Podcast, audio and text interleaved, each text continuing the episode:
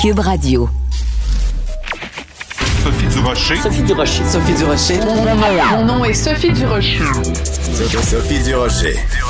Des opinions éclairantes qui font la différence. Cube Radio. Bonjour tout le monde, bon mardi. Écoutez, c'est toujours euh, triste quand un collègue à nous, quand un collègue journaliste meurt sur le terrain. Euh, hier, on a appris que Frédéric Leclerc Imov, journaliste pour BFM TV, avait été euh, tué en Ukraine alors qu'il couvrait un convoi humanitaire tué par un, éclat d'obus. Écoutez, euh, ce sera pas la première fois ni la dernière fois qu'un journaliste meurt en couvrant une guerre.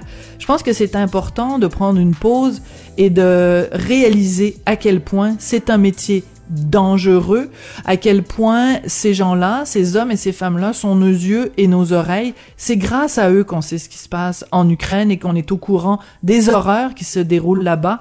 Et c'est important de se rappeler que ces hommes et ces femmes nous informent sur nos yeux et nos oreilles, mais au péril de leur vie. Quand j'ai appris la mort de ce journaliste de BFM TV, j'ai poussé un très triste. Bien voyons donc. De la culture aux affaires publiques. Vous écoutez Sophie Durocher. Cube Radio.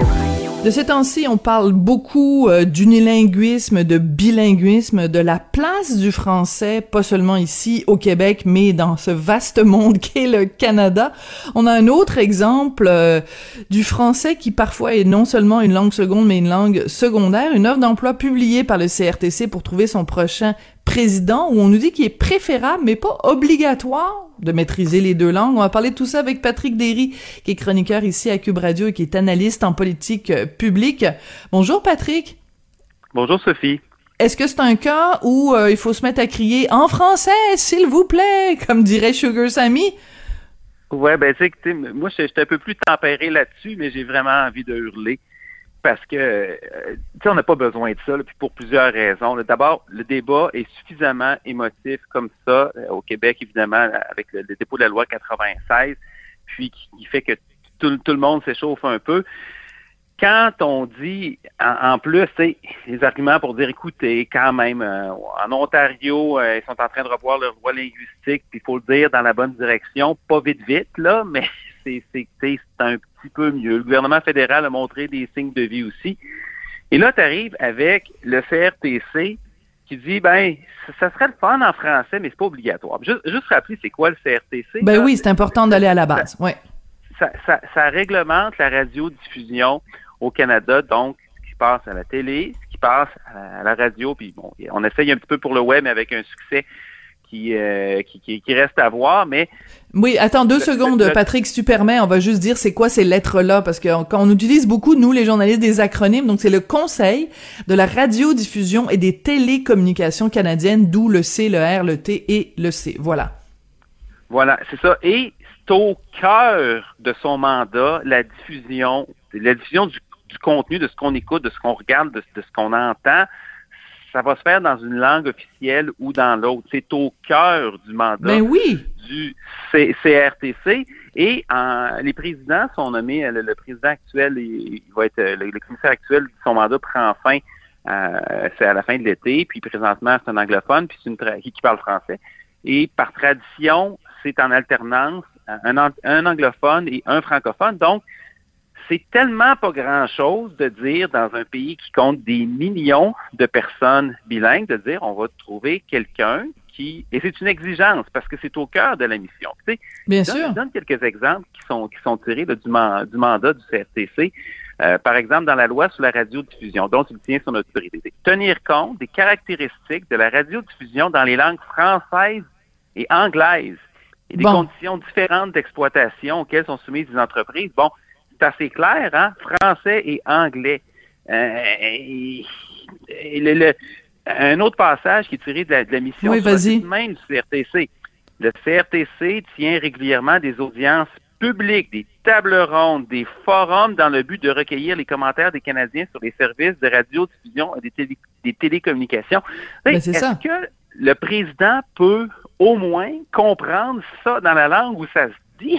C'est quand mais non, mais on parle de écoute, culture, on parle de langue. Ben non, mais t'as tout à fait raison. Et, et moi, c'est c'est le. Les gens qui nous écoutent peut-être disent, euh, les éditeurs, les éditrices peut-être se disent, bon ben ils sont en train de chipoter sur les mots des puis du rocher là, préférable, obligatoire. Finalement, c'est la même chose. Ben pas en tout, parce que si on dit que c'est seulement préférable et non pas obligatoire, ça veut, ça veut vraiment dire que ça n'est pas une priorité. Et on le comprend très bien quand on dit préférable euh, euh, au lieu de dire obligatoire. On sait ce que ça veut dire. Ça veut dire que si t'es un anglophone qui parle pas français, ça va passer, alors qu'on mettrait jamais un francophone qui parle pas anglais. Jamais, jamais, jamais, jamais de la vie. Et c'est la même chose que pour le gouverneur général. Moi, je ne comprends pas et je n'ai pas encore digéré que Justin Trudeau, qui est à la tête d'un pays où il y a deux langues officielles, qui est le fils de Pierre Elliott Trudeau, qui supposément voulait de faire. C'est lui, c'est à lui qu'on doit cette, cet idéal-là d'avoir un Canada bilingue, qui nomme une gouverneure générale, qui a deux langues, qui a sa langue autochtone et l'anglais. C'est un affront aux francophones. Ça, ça, ça, ça, ça, ça aucun sens, euh, ça a aucun sens non plus. Tu sais, moi, j'avais hurlé aussi cette journée, puis je tiens à te le dire, tu sais, je suis un peu moins remonté que toi là-dessus. Ceci dit, je suis pas un ardent admirateur du gouvernement fédéral non plus. Moi, je me sens souvent comme un martien dans ces débats-là parce que j'essaie d'être un peu la voix de la, la, voix de la raison, un peu, puis j'essaie de ramener tout le monde à table, de regarder, OK, je comprends, ça, vient tout nous chercher, mais on, on regarde ça, essayons de regarder ça de façon plus rationnelle, puis bon, on n'est plus en 1840 non plus, mais des fois, c'est fâchant quand même. Puis ça, la nomination de Mary Simon, la gouverneure générale, qui est une madame qui a un parcours absolument formidable, mais Crime, elle parle pas français. C'est c'était tellement insultant. il y a 8 millions de francophones au Canada, pas juste au Québec. Il y a deux langues officielles. Hein, la population autochtone au Canada, c'est plus d'un million d'individus. Je suis pas mal sûr qu'il y en a au moins deux ou trois qui sont aussi capables de parler ben, français. Et c'est un manque de sensibilité. c'est pas juste ça, parce que tu te fâches encore plus que la, la, personne qui occupe le poste de lieutenant-gouverneur au Nouveau-Brunswick, oui, oui, je sais. Parle pas français. Mais ben non, je le sais. C'est une ben province bilingue, officiellement ben bilingue. Et le gouvernement Trudeau, le monsieur Trudeau, ça, ça, ça, y a même pas dérangé. Fait que c'est pas juste une insensibilité, c'est une déconnexion. Puis, en tout cas, je vais, je vais donner ça à monsieur Trudeau. Il est à l'envers, c'est-à-dire qu'il est déconnecté égal envers plusieurs communautés. Hein, on parle quand même du, du, du, premier ministre qui qui a instauré un congé, une journée, une fête, une journée nationale pour la réconciliation. Et à l'occurrence de cette première journée-là, il a ah oui, d'aller passer sa journée sur la plage. Ouais non, mais c'est ça. Non, mais écoute, pars-moi pas sur Justin Trudeau parce qu'on aurait, c'est pas, c'est pas 16 minutes qu'elle durerait ta chronique, c'est 16 euh, heures. Mais, euh, mais revenons à ce CRTC. Le fait que cette offre d'emploi soit publiée et qu'on dise, euh, c'est pas c'est pas obligatoire de maîtriser les deux langues, c'est, on est encore en train d'institutionnaliser parce que c'est peut-être des choses qui peuvent se dire dans les officines mais quand c'est écrit euh, noir sur blanc on est en train d'officialiser la non pertinence des deux langues officielles. C'est ça qu'on est en train de faire. Ouais. Moi je, pense qu'il y a quand même des gens présentement à Ottawa incluant des anglophones dont l'ancien euh, commissaire aux langues officielles M. Fraser qui vont hurler aussi, qui ne sont pas contents parce que il y a des gens, beaucoup de gens qui posent dans le bon sens. Il faut quand même le rappeler, le Canada a changé. On avait quand même un premier ministre de l'Ouest qui parlait presque parfaitement français. Il y a des choses qui bougent, mais quand tu as des trucs comme ça qui sont complètement déconnectés, euh, puis qui envoient, c'est pas juste qu'ils envoient un très mauvais message, c'est plus qu'un message, honnêtement, c'est un, un, peu du maîtrise. C'est une gifle. Oui, tout à fait. C'est une gifle, c'est exactement ça. Alors, tu parlais, tu, tu, faisais référence à, à M. Harper, c'est ça? Oui, absolument. Oui, alors Monsieur Harper, je tiens à le, à le rappeler, au-delà de toute allégeance politique, on pouvait être tout à fait, euh, euh, de façon légitime et tout à fait en désaccord avec, euh, en partie ou en totalité avec son bilan politique, mais il reste une chose, non seulement il s'exprimait très bien en français, mais il se faisait un point d'honneur quand il était en déplacement à l'étranger de commencer ses discours en français. Il faisait toujours des discours dans les deux langues, parce qu'il disait, ben moi, je suis à la tête d'un pays où il y a deux langues officielles, mais il poussait ça plus loin et il commençait toujours euh, ses discours en parlant d'abord en français, ensuite en anglais, et ça, moi, ça me touche beaucoup. Je trouve que c'est euh, que c'est important. Ce qu'on pourrait dire à propos de Justin Trudeau, c'est que de toute façon, il baragouine les deux langues Fait qu'il est fluentement bilingue euh, dans, dans, dans aucune langue parce que il baragouine les deux. Quand il parle français, il le parle avec des formules anglaises, puis quand il parle anglais, il le parle avec des formules françaises, parce que c'est assez spécial. Il, parle les deux en même temps. Mais effectivement, c'est une question de respect. Puis monsieur, monsieur Harper, c'est effectivement, c'est au-delà des, au-delà des allégeances. Euh, c'est d'y améliorer beaucoup son français aussi pendant qu'il était, euh, qu'il était premier ministre. Et là, c'est intéressant de voir comment, d'un côté, euh, les libéraux vont prôner euh, une certaine afficher une certaine vertu, mais dans les faits, des fois, ça, accroche un petit peu.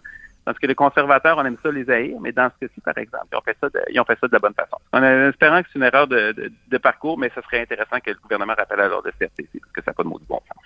Ben, tout à fait. Mais je suis très contente que tu en parles, parce qu'il me semble que c'est un petit peu passé sous le radar.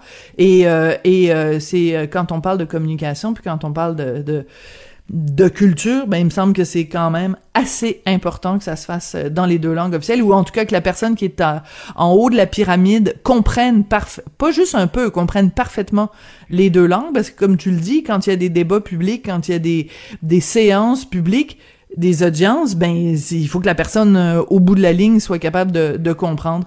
C'est important. Écoute, un sujet extrêmement important. On a appris la semaine dernière, 1000 aînés sont morts dans un CHSLD ou une résidence après être euh, tombés.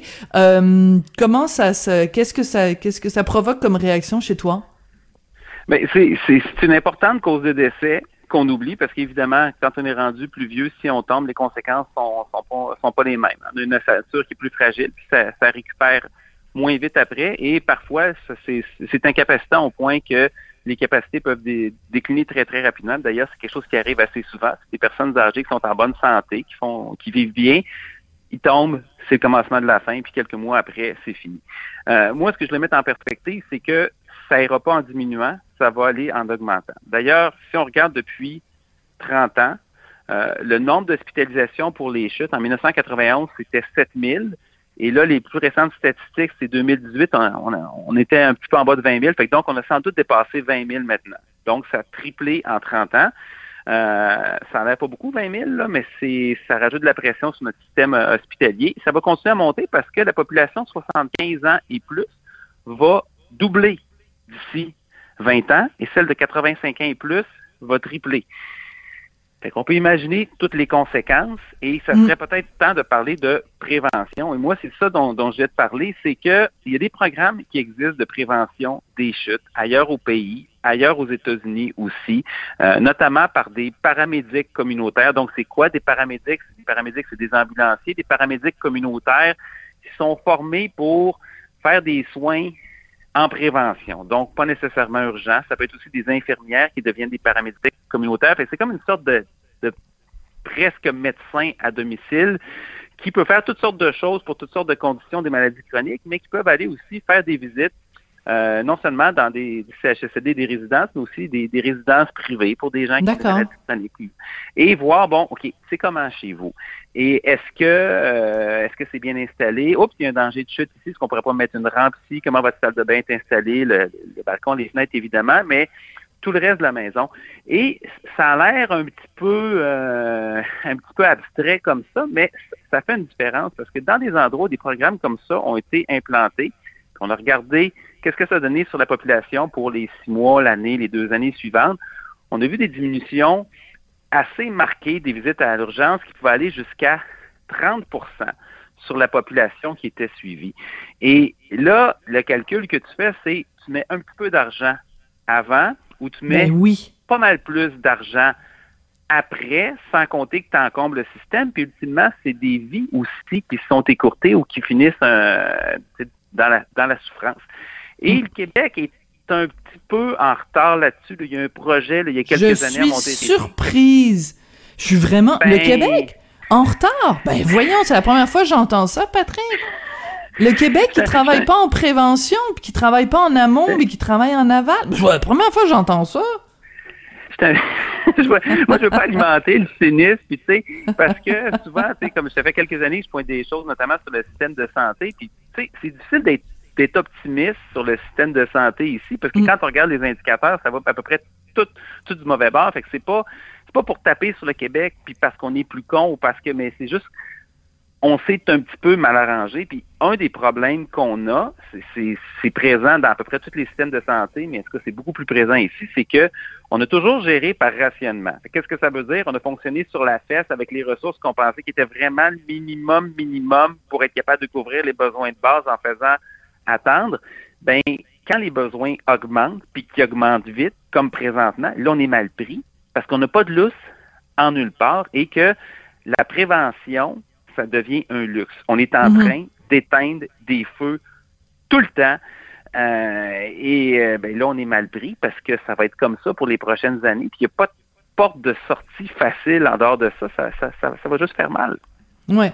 Donc, euh, ben, il faut le, le, regarder la réalité en pleine face. Hein. Une, population vieillissante, euh, population de 75 ans et plus qui va doubler d'ici 20 ans, celle de 85 ans et plus va tripler. Moi, de façon plus générale, je ne comprends pas. Puis à un moment donné, j'avais fait une entrevue avec un médecin qui me disait, c'est pas un système de santé qu'on a, c'est un système de maladie.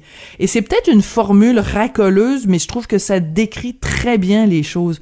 On a un système qui ne s'intéresse aux gens qu'à partir du moment où ils sont malades. On n'est jamais, on n'est pas suffisamment dans la prévention, on n'est pas suffisamment en train de travailler en amont. Comment on peut prévenir, comment on peut Comment se fait-il, par exemple, qu'on ne s'intéresse, que notre système de santé, supposément, ne s'intéresse pas plus à l'alimentation, au sport, à l'activité euh, physique?